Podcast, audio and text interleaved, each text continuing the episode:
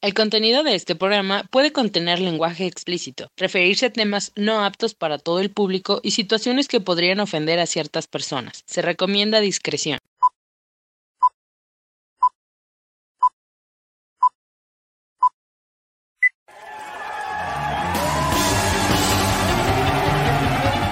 Sin miedo a vivir.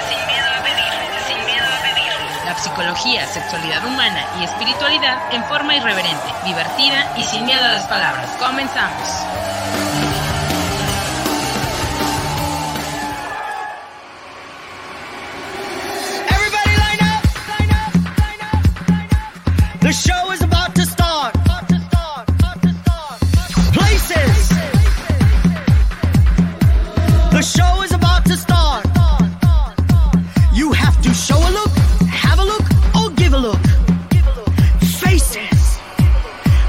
Beautiful. No one ugly allowed.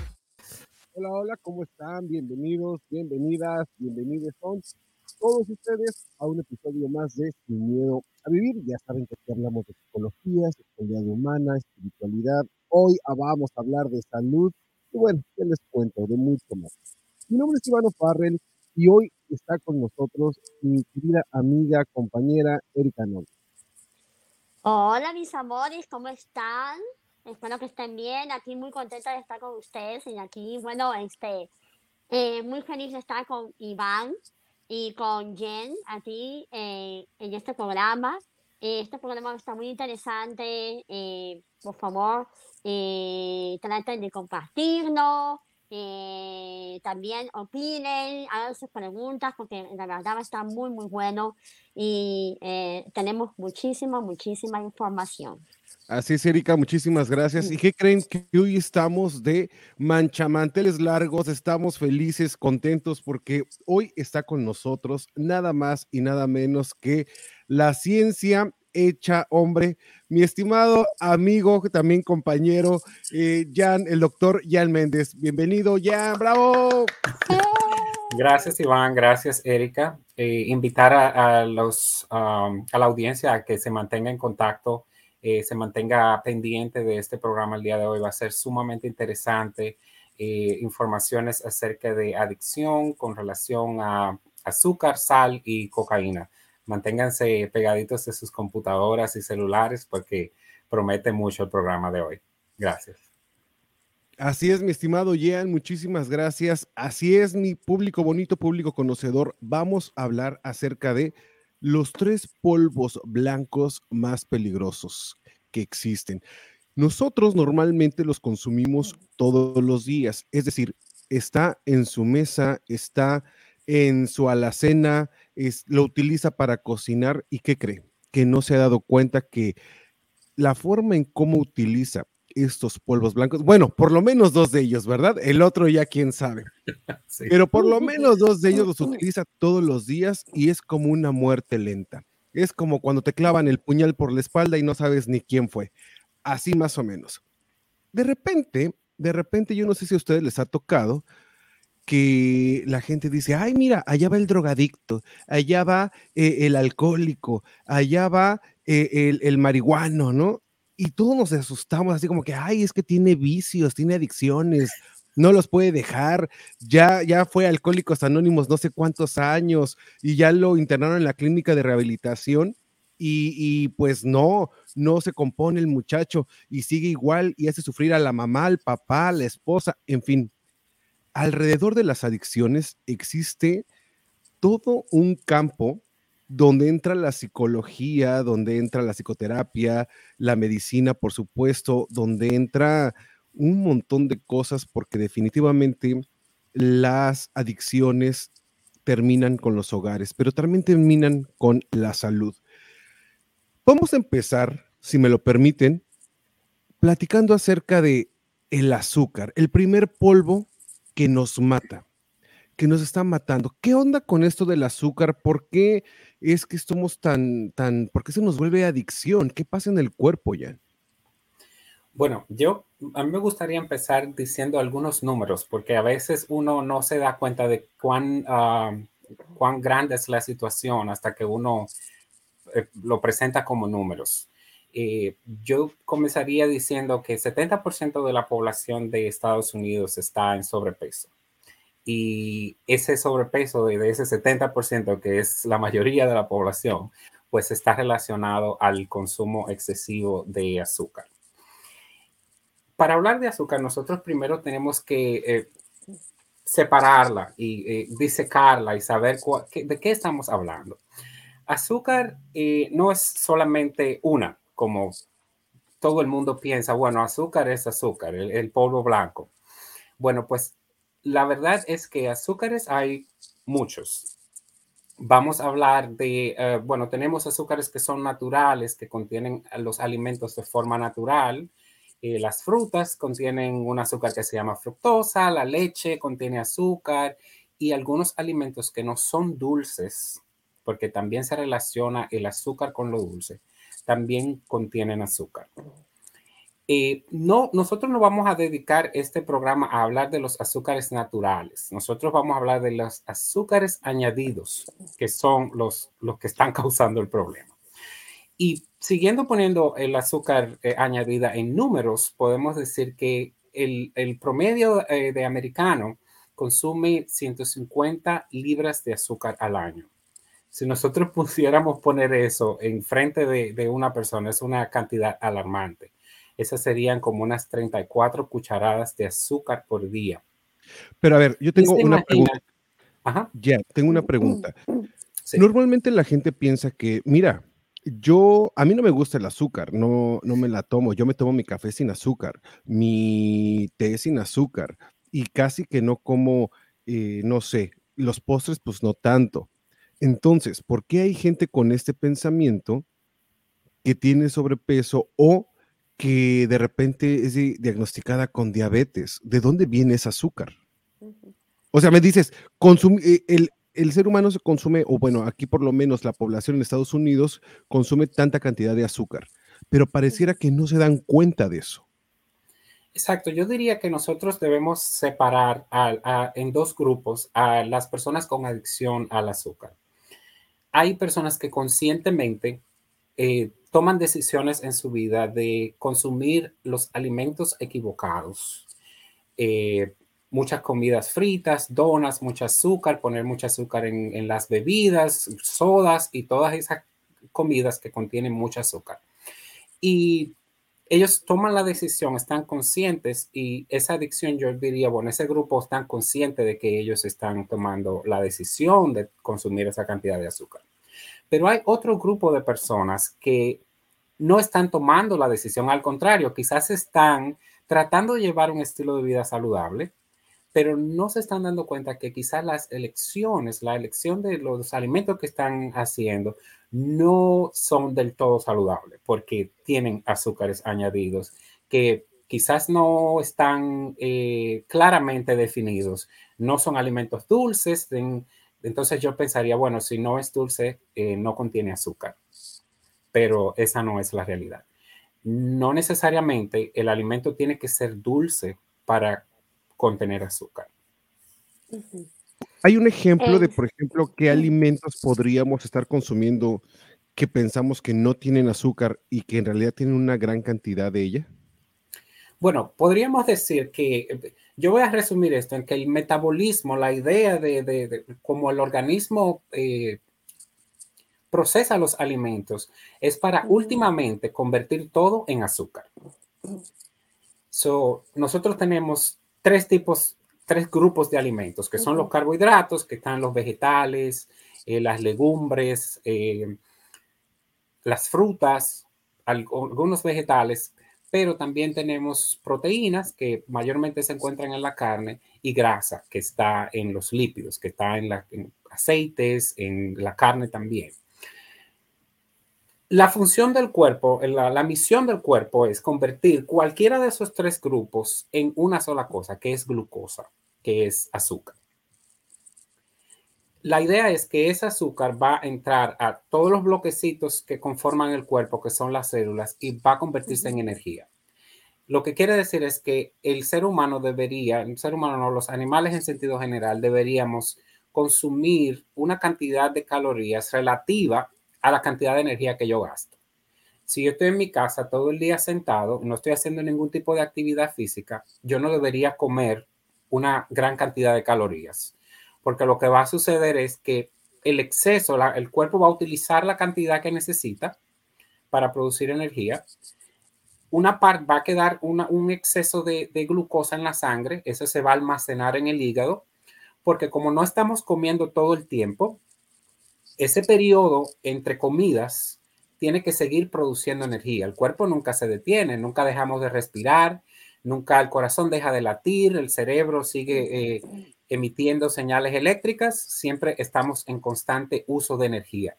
Sobre el hígado es, eh, se encarga de reservar el exceso de glucosa para en, en ese periodo de tiempo entre comidas nosotros poder seguir produciendo energía.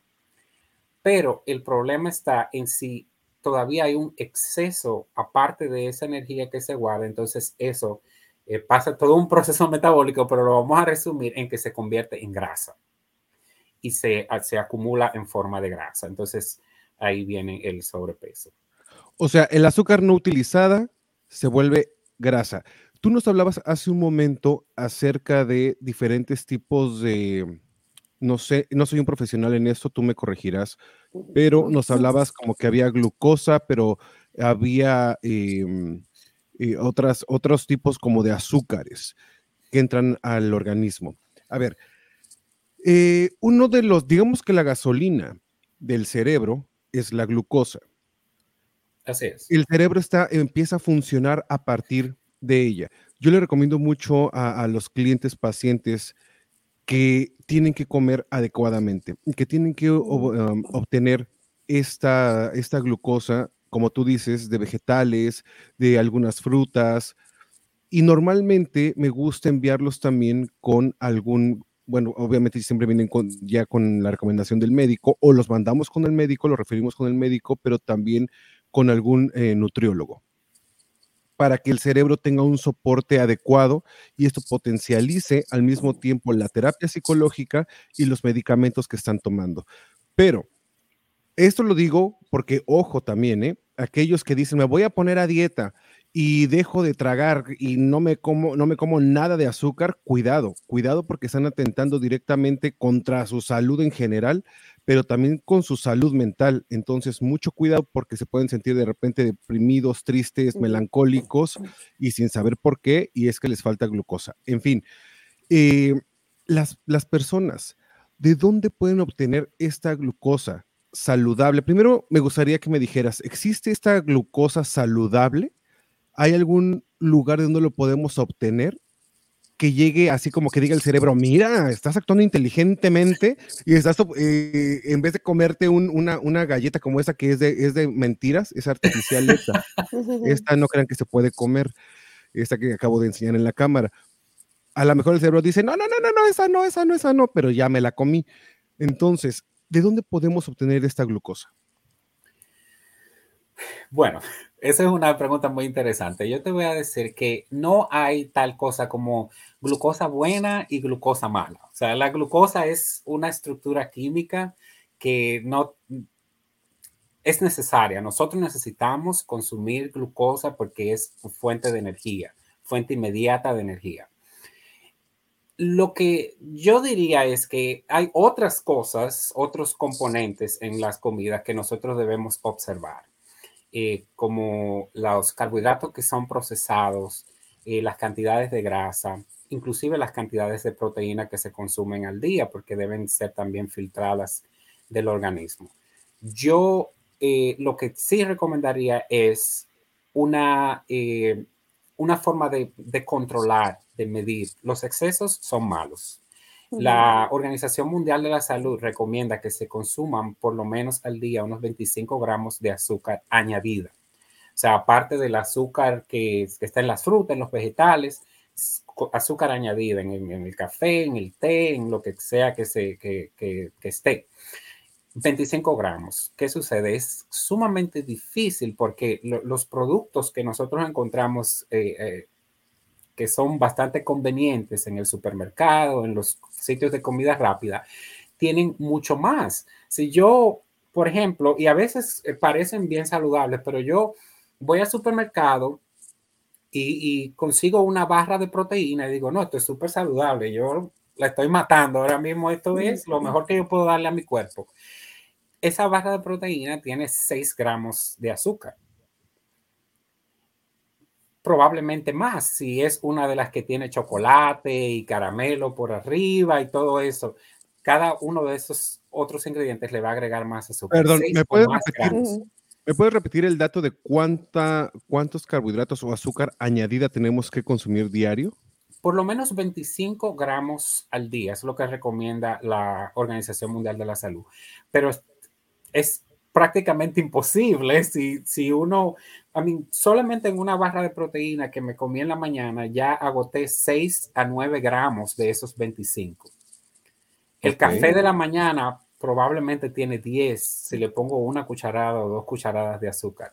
So, luce como, como una cantidad bastante pequeña con relación a, a cómo los alimentos tienen el azúcar distribuida, eh, los alimentos procesados que hay en, el, en, los supermercados y en los sitios de comida rápida.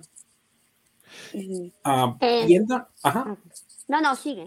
Respuesta a la pregunta. Bien, yéndonos un poco más al tema de cómo cómo, el azúcar puede causar adicción, hay, hay muchos componentes. Yo, yo separaría eh, la adicción en un componente emocional, que quizás tú, Iván, puedes hablar más acerca de eso que yo, pero hay un componente fisiológico que, podemos conversar acerca de, eso por, horas.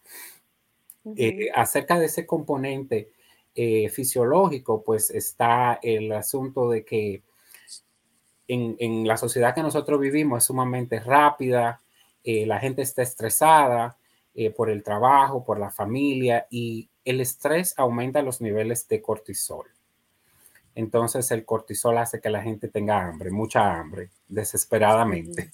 Y entonces eh, el cerebro te indica que una, un alimento que tiene un mayor contenido de azúcar quizás puede ser más satisfactorio aunque realmente podemos hablar de que no lo es. Pero e, es una cuestión evolutiva. Nuestro cerebro está programado para, elegir cualquier cosa que nos va a brindar la mayor cantidad calórica en un momento en el que tú tienes hambre. Eh, quería preguntar, eh, por ejemplo, si yo decido no comer chocolate, porque yo soy una persona que eh, tengo mucho estrés a la hora de, de trabajar, a la hora de, de, estudiar. Siempre me estreso bastante, pero me da como un tipo de ansiedad. Y a mí me gusta comer muchos chocolates y muchos chocolates. Entonces yo opté por no comer chocolates.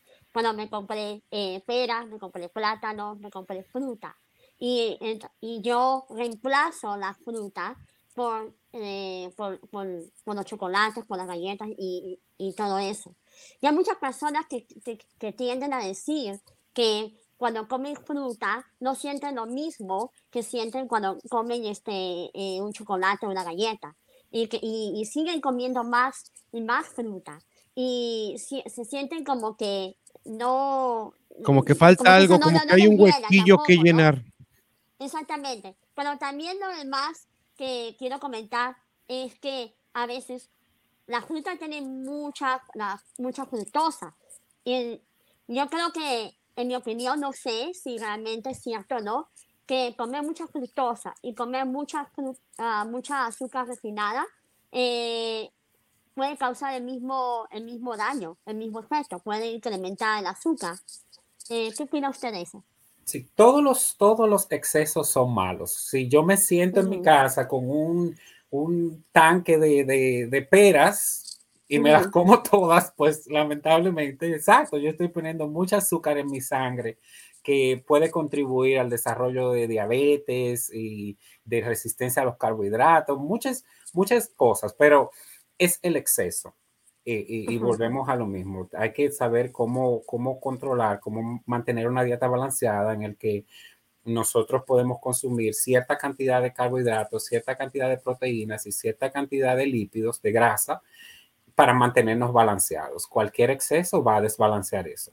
Ahora, con relación a por qué cuando yo me como el chocolate tengo una recompensa en mi cerebro mayor de cuando yo me como una manzana, una pera o una fruta que también contiene azúcar, es porque el azúcar eh, añadida, el azúcar refinada que tú mencionaste y todos esos añadidos que eh, aparte del azúcar también puede ser el sirop de el, jarabe de, del maíz que se usa también bastante en los Estados Unidos. Em, lo que sucede es que el azúcar tiene, eh, es súper adictiva. So, el, el, organismo, cuando tú consumes azúcar, te va a, a, enviar una recompensa eh, a través de neurotransmisores. Entonces, por eso es que el azúcar es tan adictiva. Se ha comprobado que es ocho veces más adictiva que la cocaína, que es mucho decir.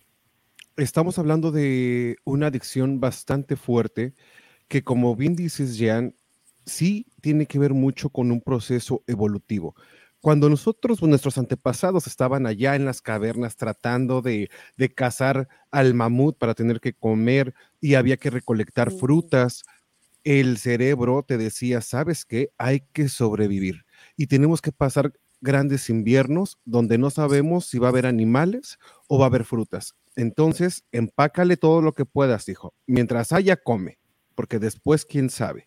Y había una reserva calórica, como dice Jan.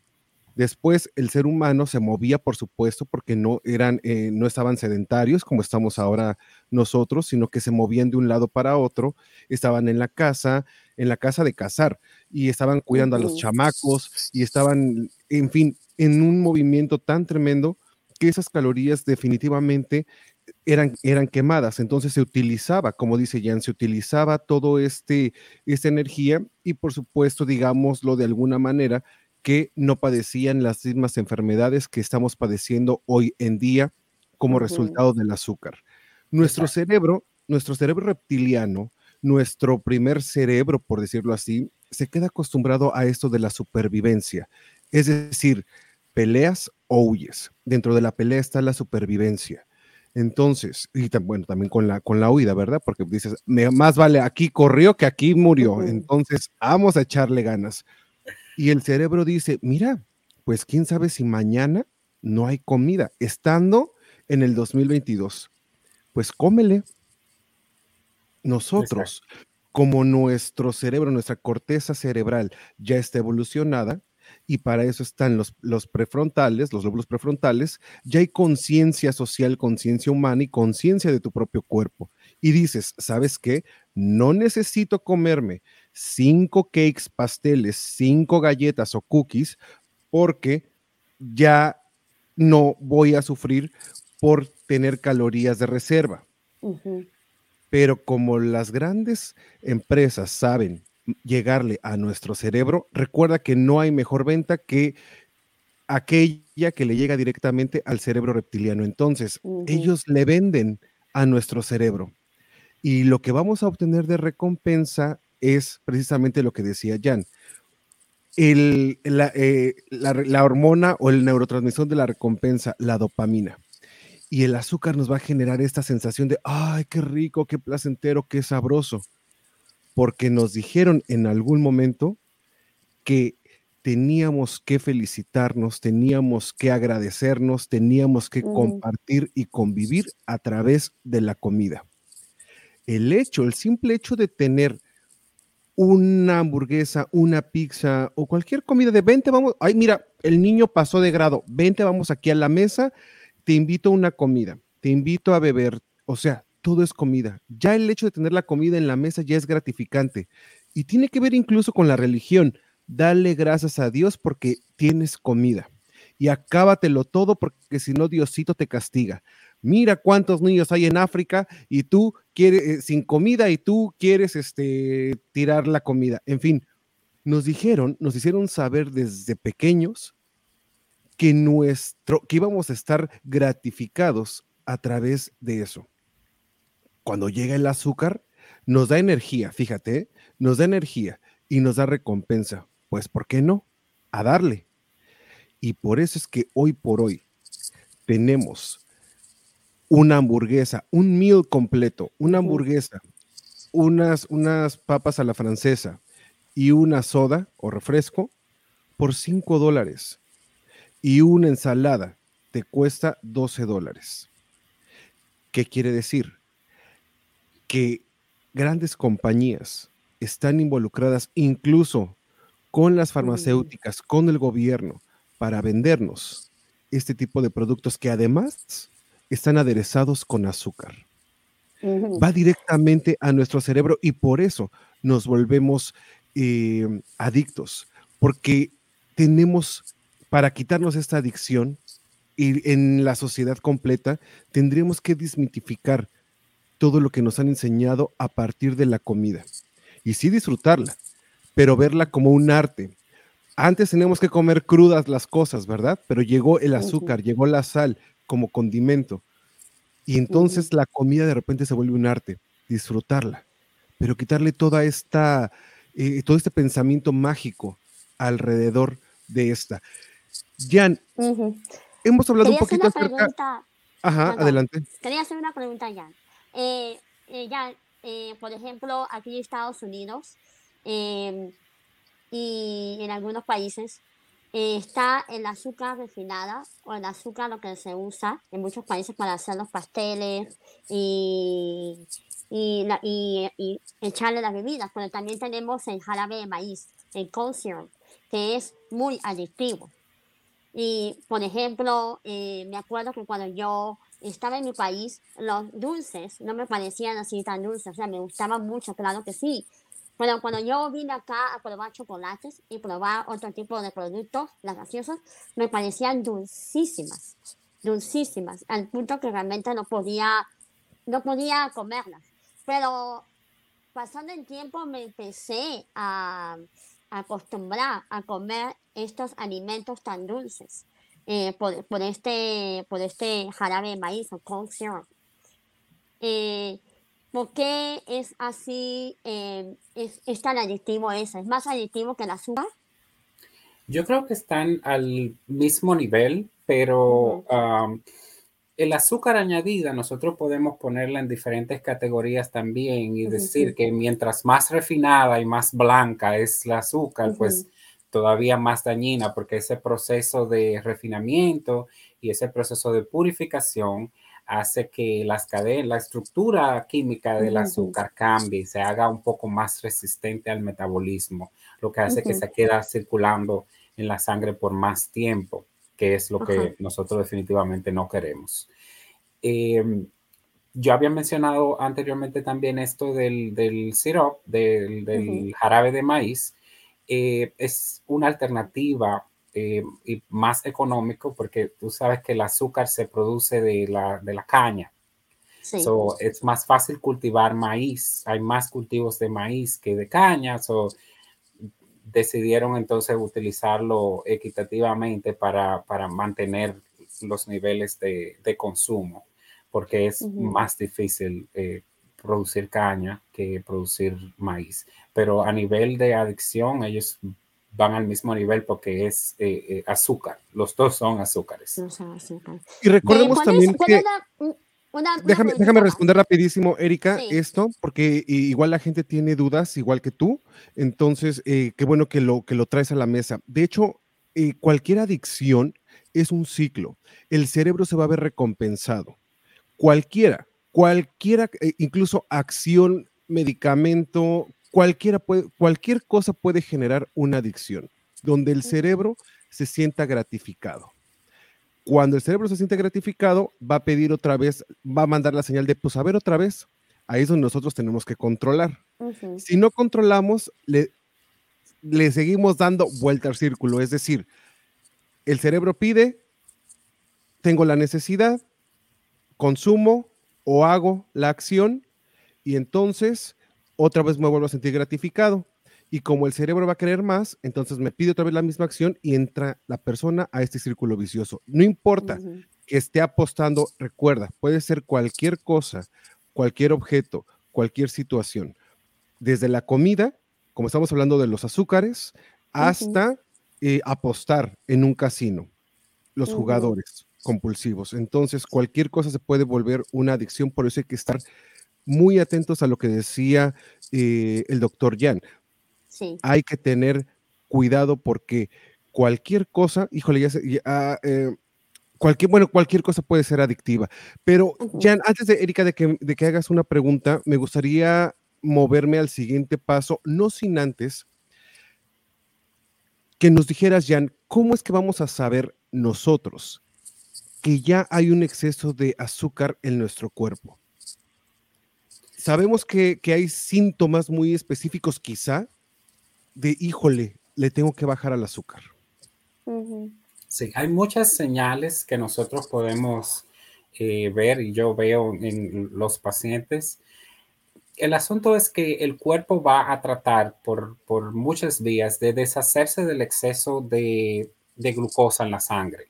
Ya yo utilicé la que iba a utilizar, ya yo almacené la cantidad que iba a almacenar en el hígado y en forma de grasa, pero hay todavía un exceso de glucosa. ¿Qué puedo hacer con esa glucosa? Pregunta el organismo y la respuesta es excretarlo, sacarlo del cuerpo. Y sale a través de, la orina en primera instancia. Y entonces podemos ver eh, orina que tiene espuma, eh, orina que tiene un sabor dulce porque contiene azúcar y a veces hasta el olor puede ser un olor similar a, una fruta cuando se está pudriendo, el olor de la... Como fermentado. Fermentado, esa es la palabra. Muy bien, gracias. Y, eso va progresando, o progresa a, síntomas fisiológicos como eh, polidipsia, o sea, la gente tiene mucha sed, poliuria, orina mucho porque está tratando de sacar la, la glucosa del cuerpo y entonces polifagia, porque entonces el organismo te está diciendo, si estás sacando tanta glucosa, pues deberías entrar más. Y entonces la gente tiene más hambre. So, tienes hambre, tienes sed y entonces estás orinando la glucosa también. Y en el proceso pueden dañarse también los riñones. Ese es, eso es, esa, esas tres P, la poliuria, polidipsia y polifagia, nosotros llamamos el síndrome prediabético ya nosotros sabemos que esa persona probablemente puede progresar a resistencia de los carbohidratos y a diabetes. Ok, entonces tenemos la poliuria, exceso de orina, la persona va a orinar mucho, polifagia, mucha, eh, mucha hambre, el organismo está pidiendo más. ¿Y la, ¿este cuál? Polidipsia, cuando tiene mucha sed. Mucha sed. Ok, dado que somos un programa que también está, eh, hablamos acerca de sexualidad, me gustaría nada más añadir que en la parte sexual la gente se cansa más rápido cuando tiene niveles de azúcares alto y no los han detectado a tiempo. Eh, puede ser y muy probablemente que las erecciones en los hombres no sean tan fuertes como antes, en las mujeres haya resequedad vaginal. Es verdad, como dices, Jean, a lo mejor el semen, incluso la orina puede saber un poco dulce, pero no es sinónimo cuidado porque sabemos que hay gente que les gusta eh, la lluvia dorada.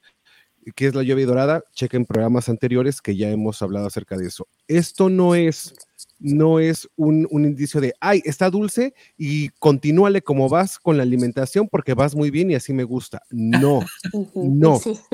Uno se tiene que preparar para eso antes de la relación sexual o de las prácticas sexuales de su preferencia o de su gusto pero si ya está así todo el tiempo, están forzando los riñones demasiado. Y pasa lo mismo con la sal, Jan. ¿Qué onda con la sal?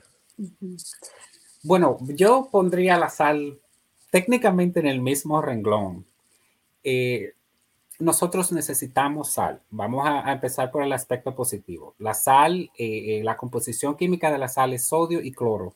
Son dos electrolitos que nosotros necesitamos para mantener el equilibrio osmótico para mantener el agua del cuerpo donde va, en cada departamento. Nosotros necesitamos azúcar, aparte, eh, sal, perdón. Aparte del sodio y el cloro, pues eh, está la sal, se ha añadido el yodo, que es otro electrolito que nosotros necesitamos para que ayuda para la producción de hormonas, ayuda con mantener los huesos saludables, o sea, tiene muchísimas, eh, muchísimos beneficios nosotros necesitamos consumir sal.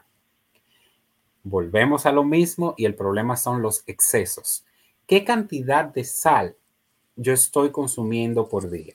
Según la Organización Mundial de la Salud, de nuevo voy a citar, deberíamos consumir entre 5 y 7 gramos de sal al día.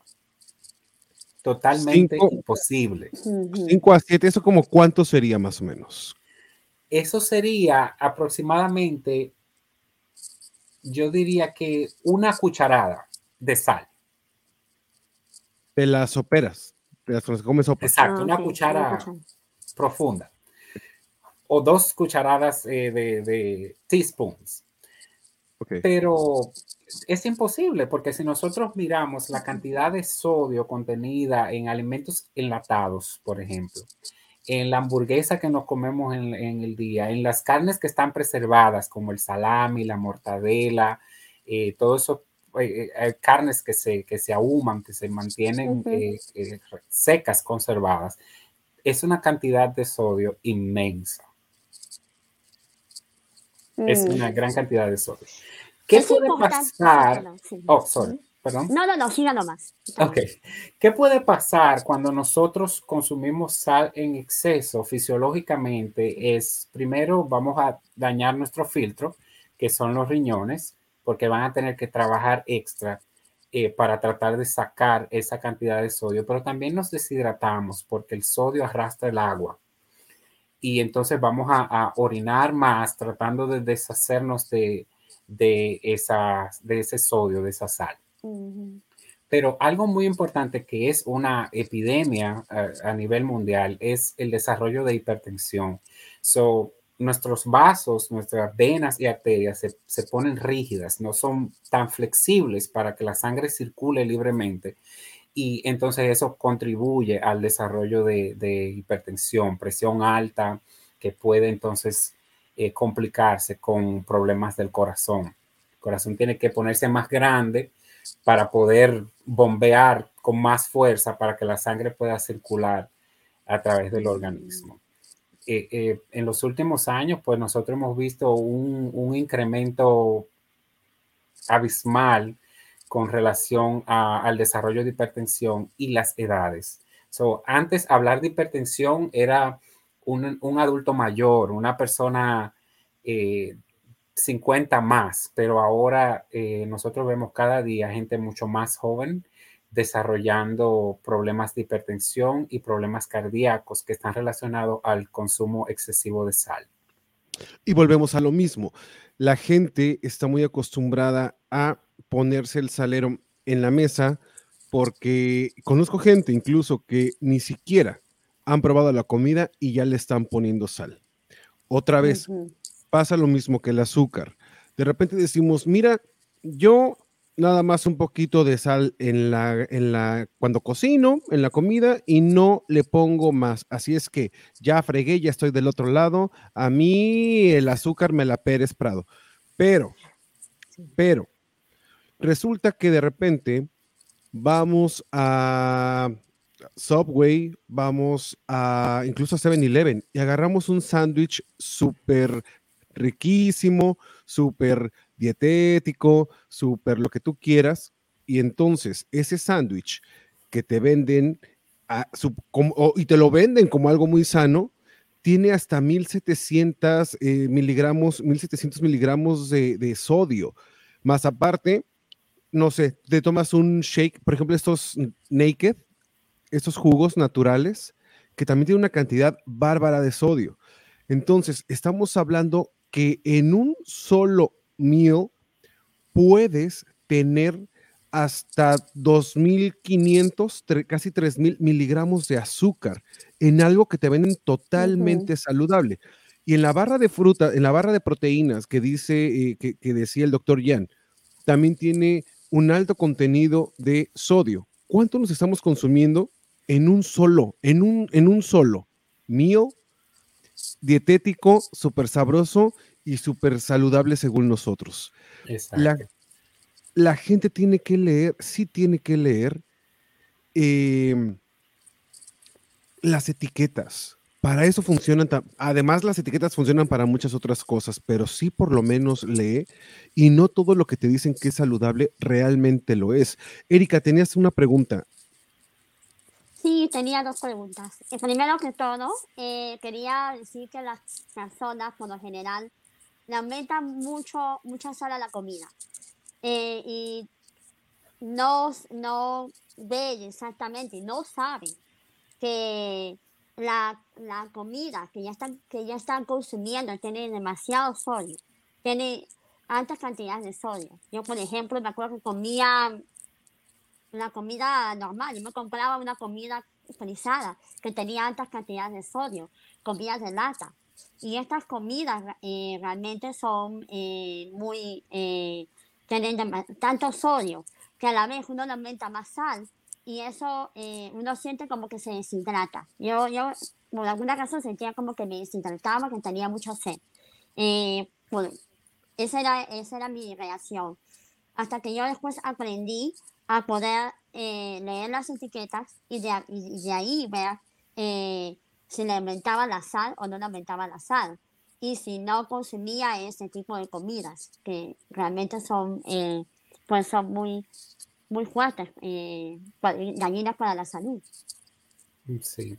Yo, eh, ahora que ustedes mencionan las etiquetas y leer, yo a pesar de que nosotros estamos hablando de cuáles alimentos contienen mucha, mucho sodio, mucha sal, el mensaje no es no consumas nada que sea enlatado, no consumas ninguna hamburguesa de ningún lugar y vive una vida toda amargada comiéndote nada más dos verduras al día. No, ese no es el mensaje. El mensaje es la moderación. So, si yo sé que el día de hoy yo consumí producto enlatado, pues yo voy a tratar de quizás mañana consumir algo fresco porque eh, eh, es el exceso. No es, eh, olvídate de todos los alimentos enlatados, olvídate de todos los alimentos secos, olvídate de todo y no consumas nada. Ese no es el mensaje. Tampoco se puede uno volver loco mirando todas las etiquetas y contando cada caloría que uno se consume. Es el asunto de la moderación y, tomar, hacer elecciones educadas. Yo miro las etiquetas, pero para saber, no para, para cohibirme de no comer eso, sino para saber que si esta semana ya yo hice un desarreglo y me comí una cantidad excesiva de sodio hoy, pues yo voy a tratar de mañana y el resto de la semana no hacer lo mismo para no convertirlo en un hábito. Y entonces eh, eso sí representaría un problema. Perfecto. Eh, tengo otra, otra pregunta más. Eh, así como, el, como el azúcar, que uno trata de ver cuánta azúcar tiene en la orina. Hay maneras de poder eh, ver cuán, eh, cuánto de azúcar tiene uno en la orina. Ese, ese tipo de kits, como le llaman, o que nos venden en la farmacia, me parece, ¿no? Que uno puede comprarlos y uno puede revisar la cantidad de, azúcar que tiene en, en, la orina. También se puede hacer eso con la, con la sal. Se puede de una manera, eh, ver cuánto de sal uno consume por la orina, por la sangre. Yo, yo este, estoy preguntando esto porque eh, otras personas me han, me han preguntado lo mismo también, entonces yo no sabía ni qué responder. Entonces quería... Ah, bueno, tú que eres el doctor y el experto, a ver, díganos, por favor. Perfecto, claro, sí. Eh, bueno, la idea es que no podemos medir la sal en, sentido general porque la sal se va a, degradar en dos partes, el sodio y el cloro. Pero sí nosotros podríamos determinar el nivel de sodio y cloro en sangre. Con una prueba de sangre sí se puede determinar si tus niveles de sodio son adecuados o no. Ahora, es importantísimo, ya que lo mencionas y que ahora sé que hay gente tratándose de autochecar, es importantísimo ir al médico para que el médico les enseñe cómo utilizar estas tiritas, tú que dices, eh, se llaman Billy ¿Por qué? Porque si tú vas y los compras en la farmacia y dices, ay, mira, ahorita se me ocurrió a las 7 de la noche, ya que terminé mi cena y todo, y voy y orino en la tirita, te va a salir todo totalmente disparado. Y luego me voy a checar la glucosa y me voy a picar el dedo y voy a comprar y, entonces vas a estar nada más asustado y no vas a saber ni por dónde te da el aire. Si presentas alguno de los síntomas que te estamos diciendo, tienes que ir a hacerte estudios primero con tu médico porque todo lo que venden en la farmacia es nada más un método de control para saber cómo, sigue cómo sigues después de estos estudios a profundidad como dice el doctor Yan, en sangre. Primero es eso. Y normalmente se hace en ayunas, después de haber tenido, pues, de haber pasado casi toda la noche, ¿no? 12 horas, no sé, ya en 24 horas, no sé, no, casi 12 horas. Porque... Yo me gustaría agregar, uh, Iván, que el, el, hecho de que yo hoy me, me haga una prueba de, de, glucosa, me pinche el dedo y salga en 10.000, no significa que yo tengo problemas de azúcar o diabetes o nada de eso. Hay muchos factores, incluyendo factores emocionales, que pueden hacer que la glucosa esté alta ese día no significa que, que, que, tú eres un prediabético, un diabético o que tienes, está consumiendo mucho azúcar. No significa nada de eso. Nosotros tenemos una prueba más específica que nos dice cómo el nivel de glucosa ha estado en los últimos 10, 7 a 10 días. Y entonces, ahí sí yo pudiera más o menos inferir que una persona eh, tiene un exceso de glucosa porque yo estoy viendo la información de 10 días consecutivos. So, tú puedes estar súper estresado y asustado uno o dos días, pero no vas a estar 10 días teniendo eh, el, mismo eh, estrés o el mismo metabolismo y la, misma respuesta. So, yo sí eh, doy seguimiento a lo que dice Iván. Lo ideal es que si una uh -huh. persona sospecha porque tiene síntomas de los que ya mencionamos, eh, de que es prediabético, de que está consumiendo mucha sal o mucho azúcar y no se está dando cuenta, lo ideal es ir al médico, porque el médico tiene herramientas y, y puede interpretar las herramientas de una forma muy distinta de la que uno puede hacer en la casa. Incluso como tú dices, tendrá que ver el estilo de vida que cada uno lleve, qué tanto ejercicio haces, a cuánto uh -huh. estrés estás sometido, eh, qué tipo de trabajo tienes, cuánto tiempo estás sentado, cuánto tiempo estás de pie. Todo eso se tiene que checar para poder tomar o saber tus niveles tanto de glucosa como quizá de sodio y de sodio, yodo en la sangre. Pero eh, yo, como ya dije, moviéndonos o siguiendo en la misma línea de las adicciones, la sal, fíjate que no se ha reportado, nadie me preguntó, pero es un dato que quiero que sepan. No se reporta, es que ya sabes que yo digo lo que nadie me pregunta, yo lo digo. No, es importante saber que respecto a la sal, no se ha registrado como tal una adicción, no tanto como con el azúcar. Es un hábito, si bien las adicciones son un hábito, este hábito es menos habitual. De repente, como digo, Ajá. Yo te voy a decir algo, Iván. Yo pienso que no es que no cause adicción, es, es, más difícil de, porque es que la mayoría de los alimentos que nosotros consumimos contienen sal. So, si tú eres adicto a la uh -huh. sal, pero tú estás recibiendo tu cantidad que tú necesitas diariamente para mantener la adicción, probablemente tú no vas a... a, a tú, es, es muy difícil de cuantificar porque nosotros consumimos sal todos los días. Sí, sí, era, era precisamente lo que, lo que decía. Si bien cualquier cosa puede provocarte un... En la, en la sal no se ve tan fuerte como se vería en el azúcar o en la cocaína. Pero de que la hay, sí, por supuesto, sí la hay. Lo sí. que pasa es que no está, como tú dices, tan cuantificado porque en todo hay sal. Hablábamos de los sándwiches, hablábamos de las barras de fruta, hablábamos de que lo utilizan ya como preservativo, para preservar alimentos. Entonces, esas cantidades están tan presentes en todo lo que comemos que nuestro organismo incluso crea resistencia a esto y es también de lo que nos vuelve adic adictos a, estas, a estos dos polvos de los que hemos hablado. Pero hay uno que se sabe, bueno, haciendo el corte, ya ahora usted, señor, señora, señore, ya sabe usted que no puede ir criticando a la gente de, ay, mira, ese, ese drogadicto alcohólico es bien, híjole, no cambia y no deja el chupe y deje de fumar, pues usted deje de tragar este tanto sodio, tanto, tanta tanta azúcar. Tanta azúcar. Porque, mira, Erika, acércate a la cámara, acércate, acércate a la cámara. Esa es la cara de una persona que consume y que sal y azúcar todos los días. Así. Ah. No, realmente no, yo no consumo, no, no consumo ni mucha sal ni mucha azúcar todos los días. Eh, pero lo que he notado que eh, muchas personas, incluyendo yo, por ejemplo, si hemos estado en momentos también de, de estrés y de tensión, hemos comido cosas saladas.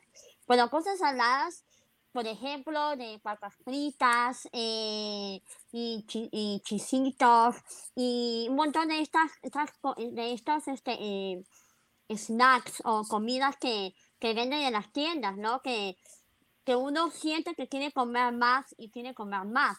Ahora, mi pregunta es, si, si uno come más por la adicción que uno tiene o es porque tiene esa, esa comida, este tipo de, de papitas fritas y eso, eh, algo que le aumentan ahí para que sea aditivo, para que la gente siga comiendo y comiendo y comiendo.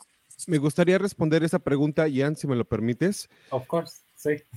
tenemos, tenemos que, Erika, separar muy bien y otra vez, qué bueno que traes esta pregunta porque es importantísima. Tenemos que separar la adicción del hambre emocional. Una emoción mal controlada te puede llevar a comer, sí, y como lo dijimos al principio del programa, todos esos productos tienen aditivos para que tu cerebro responda de una manera positiva ante el producto y lo consumas otra vez.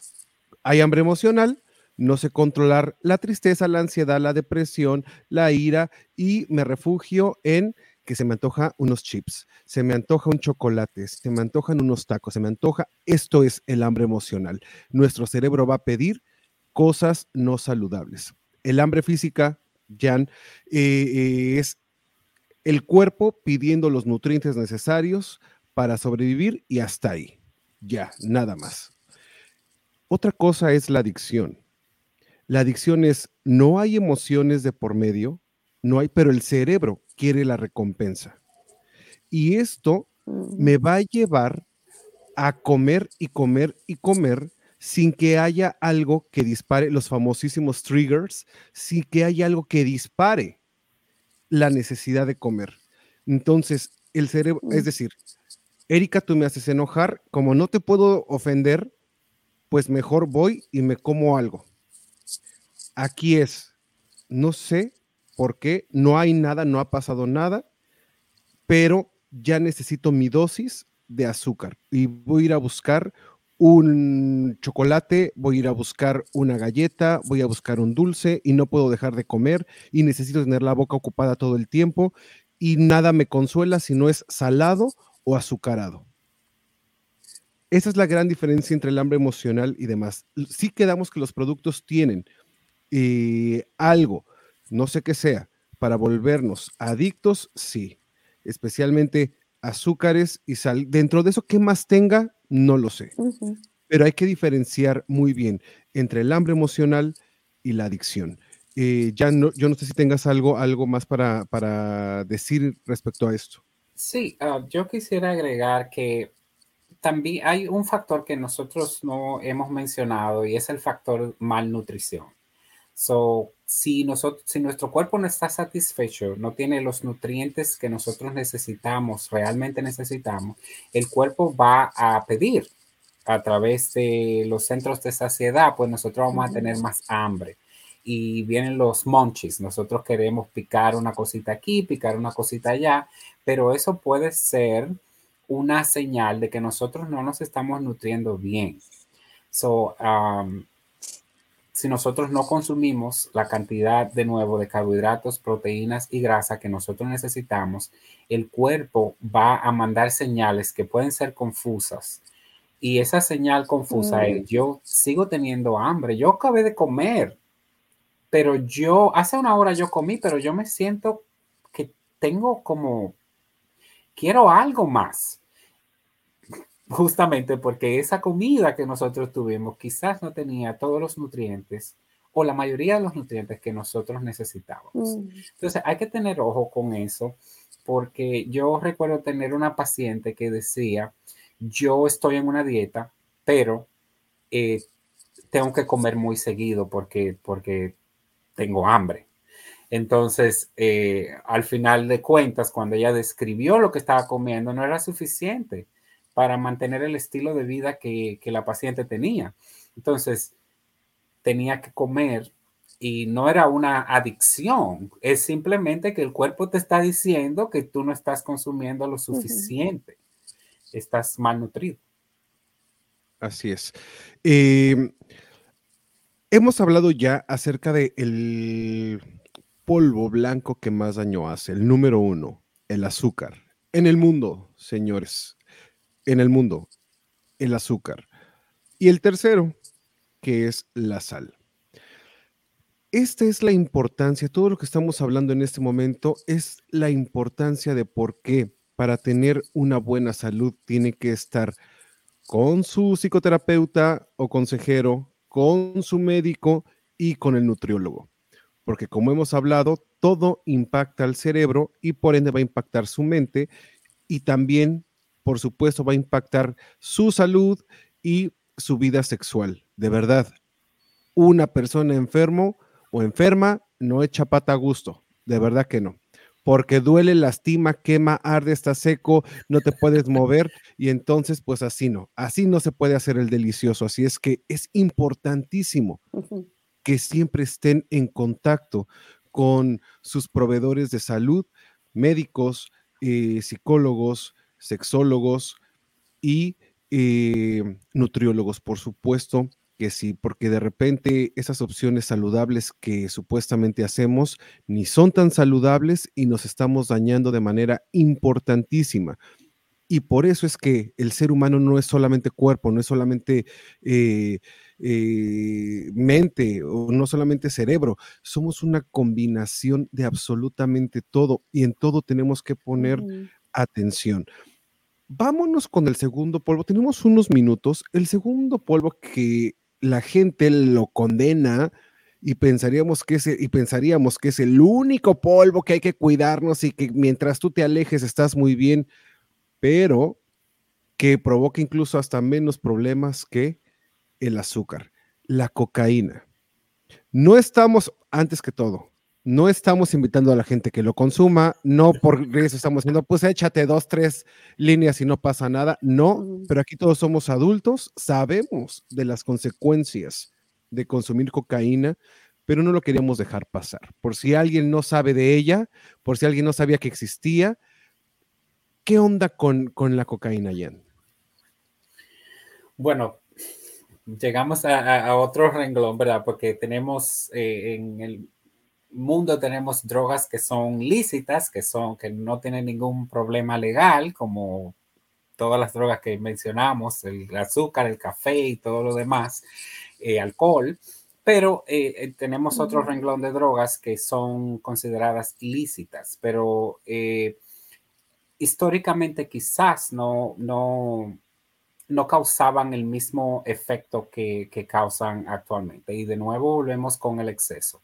So, al principio con cocaína, que nosotros sabemos que es una droga orgánica que viene de, de, hojas de coca, al principio era utilizada simplemente como un estimulante, como una persona se puede dar un trago, se puede fumar un cigarrillo, pero eh, al refinarla, convertirla en una droga más compleja, eh, una droga que afecta poderosamente al sistema nervioso central, entonces sí eh, representa peligro porque eh, activa centros en el cerebro que controlan el ritmo cardíaco, que controlan la respiración y podrían ser fatales los efectos si por el mal uso o por el abuso de la sustancia.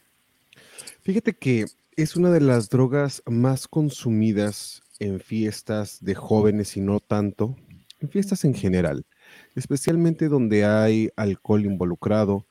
La gente tiene ya con alcohol y drogas encima, se les hace muy fácil cualquier cosa, incluso el sexo sin protección.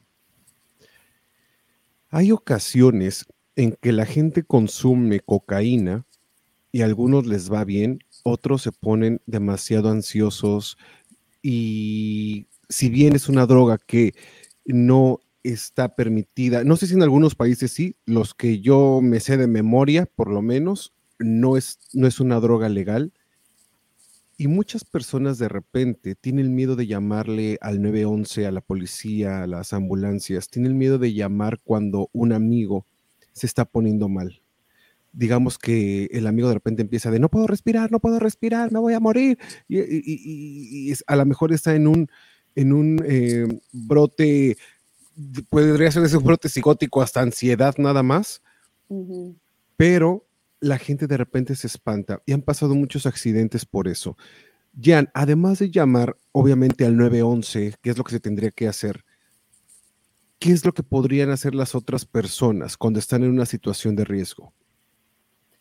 Hay niveles, eh, diferentes niveles, eh, son, algunos de ellos son niveles que nosotros eh, o la gente común pudiera manejar, pero hay otros niveles en que no hay nada que la gente alrededor pueda hacer porque necesita estar en manos de un profesional y la persona necesita ser monitoreada. Pero vamos a hablar de esos casos en los que yo sí pudiera hacer algo en, la casa o donde quiera que nosotros eh, estemos. Si, la, ah, si el brote psicótico es, está limitado a, eso, simplemente la persona está agitada, eh, probablemente está taquicárdico por la, tiene un ritmo cardíaco acelerado por la taquicardia.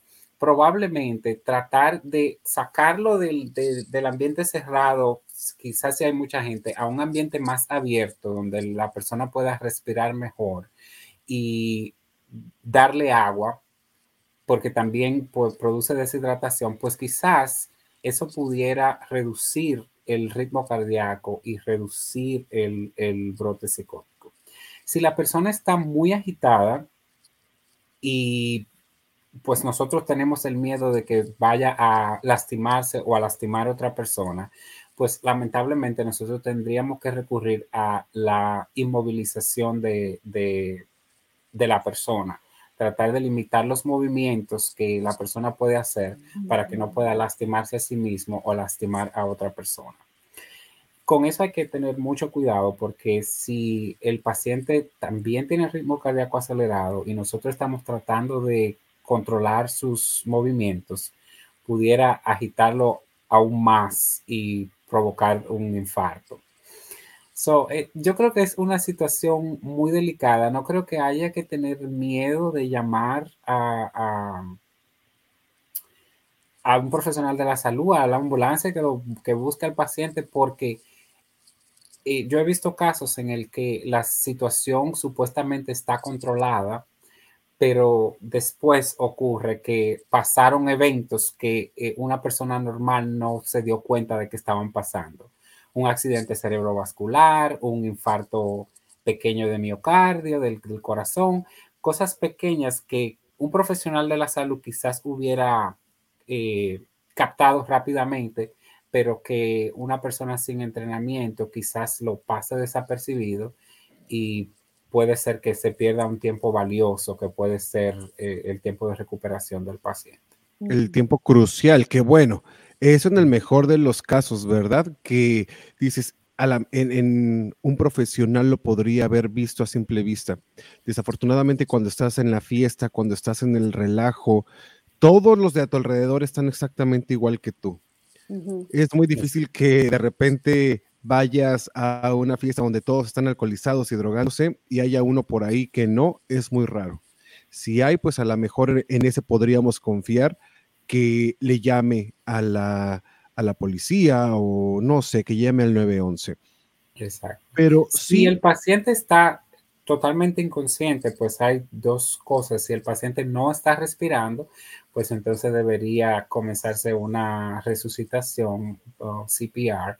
Pero si el paciente está respirando, pues no se debe hacer CPR porque no tiene ningún sentido. Yo he visto algunos videos que andan circulando en las redes sociales donde gente que, que tomó un entrenamiento no sé dónde, para hacer resucitación comienzan a, manipular al paciente que está respirando. Eh, no, eso no, eso puede matar al paciente. Sí, definitivamente. Bueno, y también hay entre el ego de mira, yo sé qué hacer y, muchas cosas. Pero me gustaría también invitar a la gente y a las familias también a que aceptemos las responsabilidades. Somos adultos, todos, y cuando decides introducir una droga, cualquiera de los tres polvos que acabamos de hablar en este programa, en este podcast, cuando decides que eres lo suficientemente grande para decidir por ti mismo y, e introducir cualquier cosa a tu organismo, tendrás que lidiar con las consecuencias de haber consumido. De repente las personas dicen, llegan a haber grandes catástrofes y la familia de, ay, es que tú lo hiciste, es que el amigo lo invitó, se lo llevó a la fiesta. No, señor, no, señora.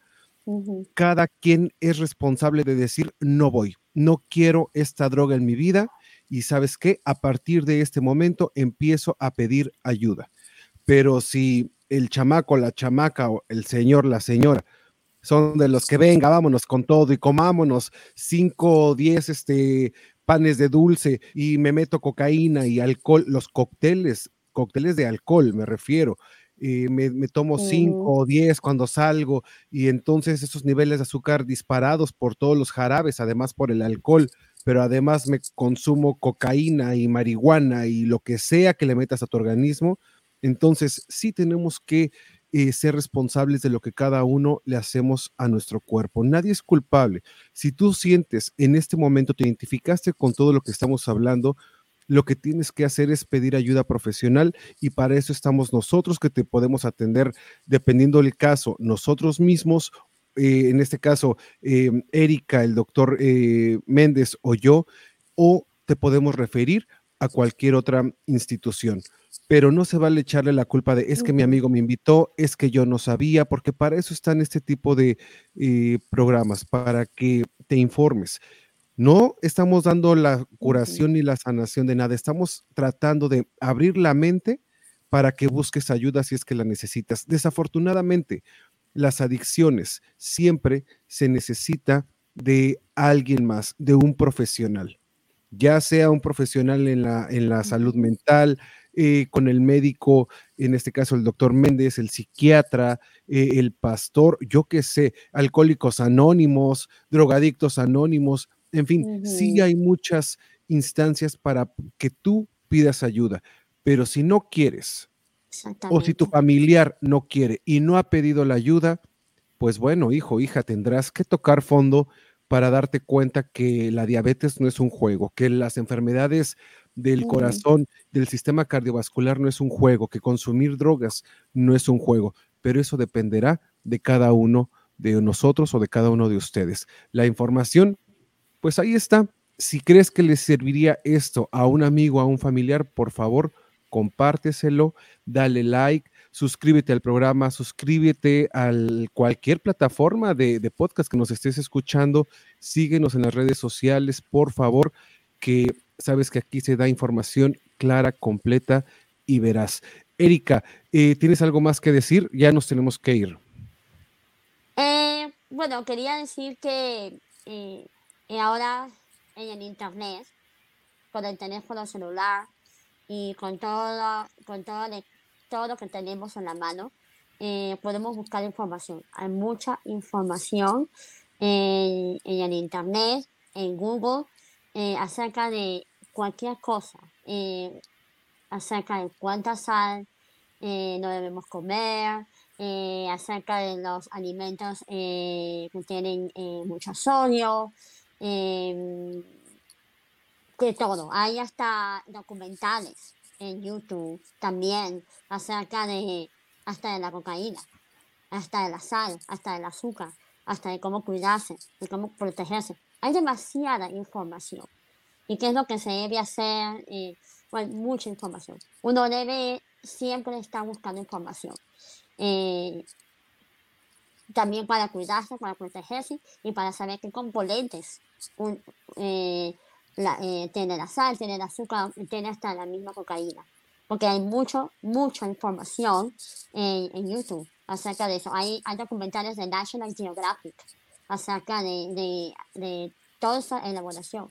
Entonces busquen, indaguen, averigüen antes de meterse alguna cosa en el cuerpo o antes de y, saber cuánto uno debe consumir de sal o de azúcar o y bueno y también acerca de, de hacer ejercicios eh, cómo hacer los ejercicios eh, qué cantidad de, agua uno debe tomar y, qué cantidad de alimentos uno debe comer.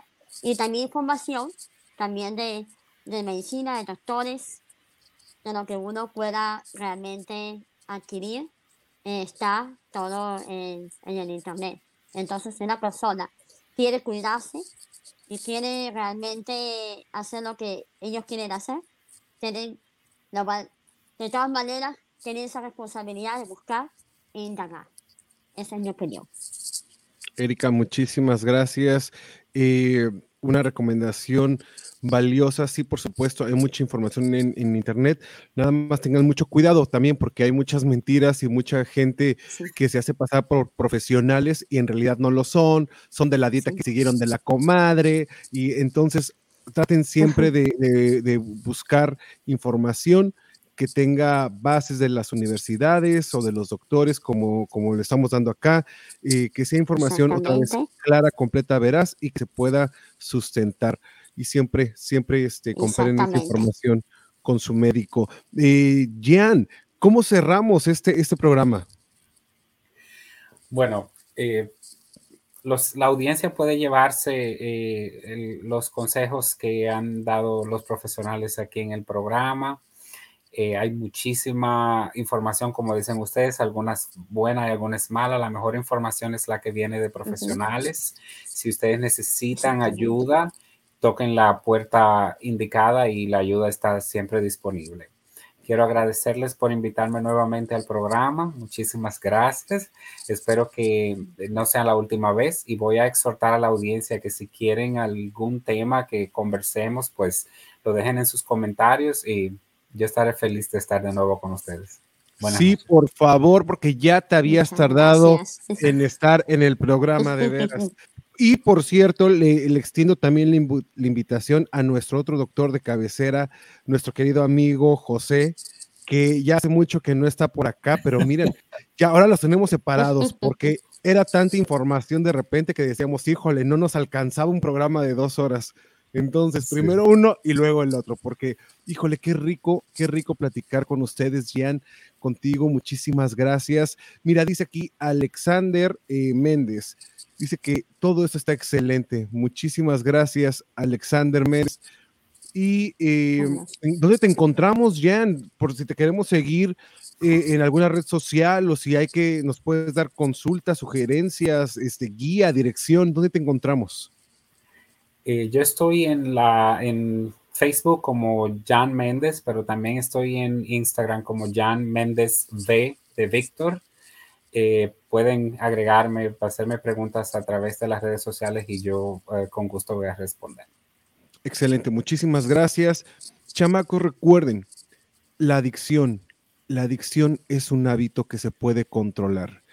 Al momento de controlar el, el hábito, la adicción a la sal, al azúcar, vamos a ir también eh, mejorando la salud física, la salud mental, como ya le hablamos, nos vamos a sentir mucho mejor. Lo importante es que des ese primer paso y digas, quiero tener un cambio de vida, quiero tener un cambio de actitudes, quiero tener un cambio de juicios, quiero empezar algo nuevo y de verdad que empiezas por la mente, el espíritu, eh, el cuerpo, la sexualidad. ¿Qué te digo? Este 2022 vas a estar, mira, chulo de bonito. Van a decir, ¿quién es este? ¿Quién es este que llegó? ¿Quién pompó? ¿Quién pompó? ¿Quién pompó cuerpo nuevo? Ay, todo, mira, esos cuadritos, ese cuerpazo que quieres, este año se logra porque tienes información clara, completa y veraz y ya puedes ir a descansar a gusto.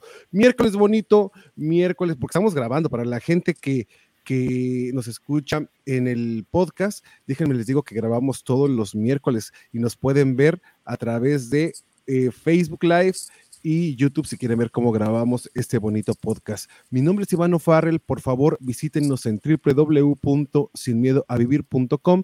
Ahí van a encontrar las redes sociales tanto de Erika Nodler como las mías para que reserven sus consultas de lo que ustedes quieran que ahí vamos a estar atendiéndolos con mucho gusto, con mucho ánimo y pues con todo el corazón.